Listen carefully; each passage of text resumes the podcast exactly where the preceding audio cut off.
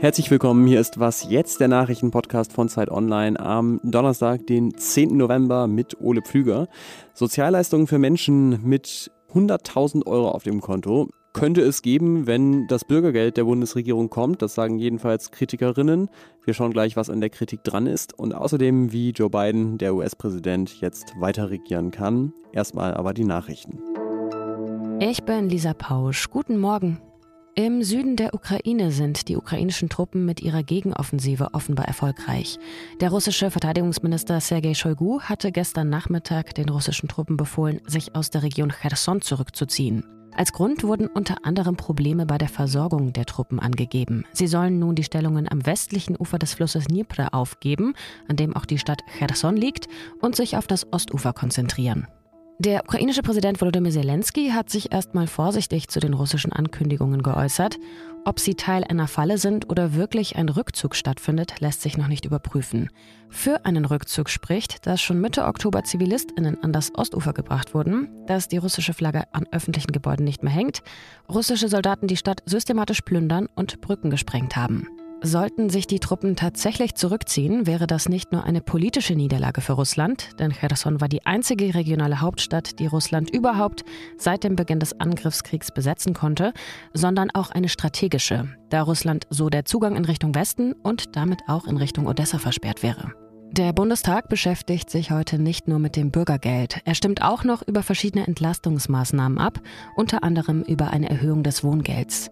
Außerdem wird er am Abend entscheiden, ob die Bundestagswahl in Berlin teilweise wiederholt werden muss.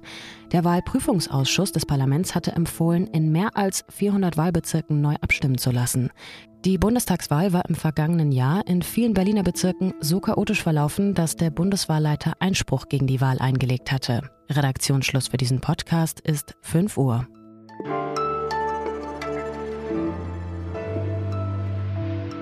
Heute stimmt der Bundestag über eins der größten Projekte der Ampelkoalition ab, die Reform der Grundsicherung Hartz IV, die dann auch nicht mehr Hartz IV heißen soll, sondern Bürgergeld. Mit dem Bürgergeld gehen wir eine der größten Sozialreformen seit 20 Jahren an. Das sagt Arbeitsminister Hubertus Heil. Unter anderem soll der Regelsatz erhöht werden auf 502 Euro, aber Arbeitslose sollen auch insgesamt mehr Freiheiten und Zeit bei der Arbeitssuche bekommen und weniger unter Druck gesetzt werden. So stellt es jedenfalls die Ampelkoalition dar. Wir bleiben auch nach den marginalen Nachbesserungen der Koalition bei unserer Ablehnung. Die Union und Friedrich Merz sehen das naturgemäß etwas anders und droht damit, das Bürgergeld später im Bundesrat sogar zu blockieren. Und worum es da genau geht bei diesem Streit, kann mir Kolja Rutschow erklären, Wirtschaftsredakteur bei der Zeit. Hallo. Hallo Ole. Vielleicht gehen wir mal mit dem harmonischen Teil rein in dieses Gespräch. Welche Teile der Reform finden denn alle Parteien im Grunde sinnvoll? Ja, da gibt es tatsächlich eine ganze Menge. Arbeitslose sollen künftig in Ruhe eine neue Berufsausbildung abschließen können, also eine Berufsausbildung nachholen können und müssen nicht mehr irgendeinen Aushilfsjob annehmen, wenn es den als Alternative gäbe. Dann Schüler, Auszubildende, Studierende, die in einem Hartz-IV oder Bürgergeldhaushalt leben und die jobben, die mussten früher ganz viel von ihrem Geld im Grunde wieder gleich abgeben, weil dann die Sozialleistungen für die Familie gekürzt wurden. Das ändert sich, die kriegen da jetzt mehr Freiraum, dass sie von dem Geld wirklich was behalten dürfen. Und unstrittig ist ja auch die Erhöhung des Regelsatzes. Kommen wir mal zur Kritik. Die kommt ja nicht nur von der Union, sondern auch vom Bundesrechnungshof. Der hat nämlich neulich Bundes vorgerechnet, eine Familie aus vier Menschen könnte Anspruch auf Sozialleistungen haben, selbst wenn sie 150.000 Euro auf dem Konto, ein Haus, mehrere Autos und so weiter hat. Das klingt tatsächlich ein bisschen absurd. Wie kommt das denn? Also es gab auch schon bei Hartz IV, muss man sagen, gab es schon so Vermögensfreigrenzen. Man konnte immer schon auch so ein gewisses sogenanntes Schonvermögen haben, recht komplizierte Regeln. Diese Freigrenzen werden erhöht und es gibt eine neue, so eine Karenzzeit. Wer neu hineinkommt in das Bürgergeld, da wird in den ersten zwei Jahren nicht geguckt, wie teuer ist die Wohnung, wie groß ist der Wohnraum. Mhm. Es wird bezahlt, also die Miete oder was man an, an, Wohnkosten hat. Genauso wird nicht geguckt, äh, ob man größere Vermögenswerte hat. Man will halt äh, Freiraum schaffen, dass die Leute sich erstmal auf die Arbeitsstellensuche oder was auch immer konzentrieren können. Heißt aber eben auch, dass es solche krassen Fälle gibt. Und ähm, für zwei Jahre, das ist halt auch schon recht lang. Da gibt es halt viel Kritik an dieser Regelung. Hm. Muss man das denn so eng sehen? Weil am Ende ist es ja doch schon wahrscheinlich so, die Kosten von so ein paar umstrittenen Extremfällen sind ja wahrscheinlich nicht so hoch, oder? Kann sein, es wird immer als Argument angeführt, aber wenn man ehrlich ist, wirklich genau weiß man es nicht. Und die Lebenswirklichkeit ist ja vielschichtig. Also nehmen wir mal ein Beispiel, das ist für einen Experten als eine echte Sorge an. Äh, jemand geht auf die Rente zu, will einfach nicht mehr gerne arbeiten. Und da kann es sein, dass man sich mit dem Bürgergeld eine Brücke in die Rente bastelt. Ist sicherlich auch nicht die Regel und ist auch nicht so gedacht und gewollt, aber ich glaube, es ist auch nicht völlig abwegig zu denken, dass das ein Teil der Leute, wenn es einem sehr leicht gemacht wird, vielleicht dann doch nutzen, solche Möglichkeiten. Und es gibt auch andere Lebenssituationen, wo sowas ähnliches denkbar wäre. Mm, verstehe. Äh, ein Punkt, der an Hartz IV ja auch immer kritisiert wird, ist, dass es sich gar nicht wirklich lohnt, nebenher arbeiten zu gehen, weil fast alles, was man dazu verdient, dann vom Hartz IV-Satz am Ende wieder abgezogen wird. Würde sich das mit dem Bürgergeld denn jetzt ändern? Ja, es ist kompliziert. Es gibt tatsächlich ein paar Veränderungen, aber es gibt eine Berechnung des IFO-Instituts. Die haben äh, das Bürgergeld und andere Sozialleistungen, die man auch noch kriegen kann, zusammengerechnet und haben geguckt, was ist denn, wenn da jemand jetzt in diesen Sozialleistungen drin ist, im unteren Einkommensbereich und jetzt versucht, ein bisschen sich da herauszuarbeiten, indem er halt seine Stunden irgendwie auftockt, sich noch einen zweiten Teilzeitjob sucht, was auch immer. Wenn jemand das tut, dann gibt es leider auch mit dem Bürgergeld immer noch einen großen Einkommensbereich, wo praktisch 100 Prozent von dem, was ich mir dazu verdiene, gleich wieder bei den Sozialleistungen weggestrichen wird.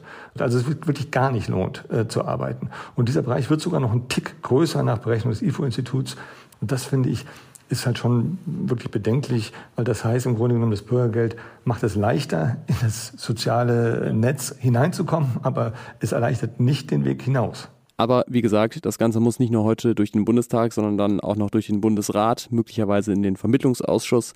Also was da am Ende für ein Gesetz bei rausplumpst, wird sich erst noch zeigen. Vielen Dank dir, Kolja. Okay, gerne.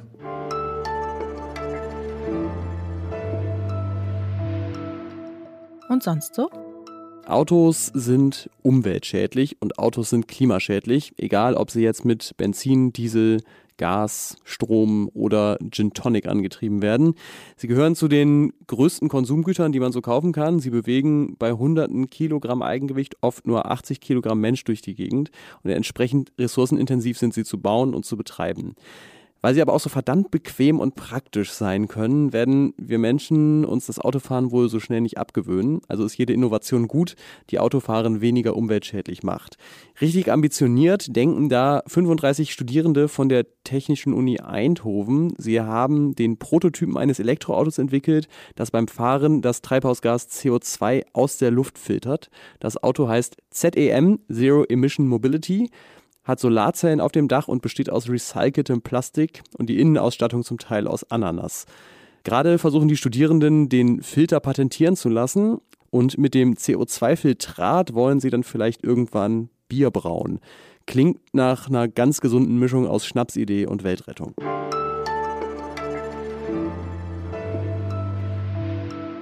Bisher hatten die Demokraten in den USA ja mit Joe Biden nicht nur den Präsidenten gestellt, sondern sie hatten auch beide Kammern des Kongresses kontrolliert, also den Senat und das Repräsentantenhaus. Bei den Wahlen am Dienstag haben sie zwar keine große Niederlage erlitten, aber trotzdem an Macht verloren. Denn im Repräsentantenhaus werden die Republikaner wohl die Mehrheit übernehmen. Wer den Senat kontrolliert, entscheidet sich möglicherweise erst bei einer Stichwahl in Georgia im Dezember. Wie viel Handlungsspielraum wird Joe Biden also jetzt bleiben für den Rest seiner Präsidentschaft, wenn er gegen mindestens eine Kammer des Kongresses regieren muss? Das frage ich Zeit Online US-Korrespondentin Johanna Roth, die Sie ja gestern hier schon gehört haben. Hallo Johanna. Hallo Ole. Es sind ja eine ganze Reihe Republikaner eingezogen ins Repräsentantenhaus, die nicht mal das Ergebnis der letzten Präsidentschaftswahl anerkennen und die dann sicherlich auch kaum mit dem Präsidenten zusammenarbeiten werden. Gibt es denn trotzdem Aussicht auf Kooperation für Joe Biden, zumindest mit Teilen der republikanischen Fraktion in manchen politischen Fragen? Ich glaube, die Aussichten sind relativ gering, weil die Republikaner schon ähm, sehr deutlich gemacht haben, dass ihnen daran wenig gelegen ist. Zum Beispiel, was die Hilfen für die Ukraine angeht, da ist jetzt der mögliche nächste Sprecher des Repräsentantenhauses, Kevin McCarthy, etwas zurückgerudert kürzlich. Ich glaube, ganz allgemein sollte man sich nicht vormachen, dass, weil jetzt diese von den Republikanern erhoffte Red Wave ausgeblieben ist, dass das damit einfacher wird für die Demokraten. Ganz im Allgemeinen droht im kommenden Jahr ein Szenario, was ähm, für die Demokraten, für das ganze Land ziemlich unangenehm werden könnte. Die Schuldenobergrenze der USA wird erreicht. Und in der Vergangenheit konnte man sich immer noch irgendwie darauf einigen, diese Grenze noch ein Stückchen anzuheben. Diesmal haben die Republikaner klargemacht, das wollen sie nicht. Sie werden also quasi erpressen, die Demokraten beziehungsweise Biden. Entweder ihr, ihr, gebt uns, was ihr wollt, sprich Kürzungen bei anderen Punkten, zum Beispiel bei rassismuskritischem Unterricht, bei den Sozialversicherungssystemen. Und ähm, da wird die Regierung auch mit einer geringen republikanischen Mehrheit sehr, sehr wenig machen können. Was können Biden und sein Kabinett denn ohne Mehrheit im Repräsentantenhaus überhaupt noch durchsetzen und entscheiden und auf welchem Weg? Der große Unterschied ist, dass sie Kandidaten etwa für wichtige Richterinnenämter dann noch besetzen können mit einer Senatsmehrheit. Ähm, da gibt es auch gerade noch einige, die auf diese Bestätigung warten. Das ist ja gerade in diesen Zeiten, wo Wahlen angefochten werden, wo ähm, viele gesellschaftliche Rechte zurückgebaut werden, doch ziemlich wichtig, die Rolle der Gerichte. Aber natürlich äh, ohne eine Mehrheit im Repräsentantenhaus wird es sehr, sehr schwierig, äh, zumal eben die Republikaner diese Blockadestrategie schon relativ deutlich angekündigt haben. Und da gibt es zum Beispiel das Szenario, dass äh, besonders extreme RepublikanerInnen wie Marjorie Taylor Greene versuchen werden, ein Amtsenthebungsverfahren gegen Joe Biden und möglicherweise auch gegen andere Mitglieder der Regierung anzustrengen. Also da gibt es schon eine ganze Menge im Repräsentantenhaus, was die Republikaner da tun können, um Joe Biden seine verbleibenden zwei Jahre im Amt wirklich sehr schwer zu machen. Vielen Dank und Grüße in die USA, Johanna Roth. Gerne. Das war's mit Was jetzt für diesen Moment. Heute Abend hören Sie hier Janis Karmesin und morgen früh dann wieder Moses Fendel. Beide freuen sich über ihre Ohren und ich freue mich über ihre Mails an wasjetzt.zeit.de. Ich bin Ole Pflüger. Bis dann.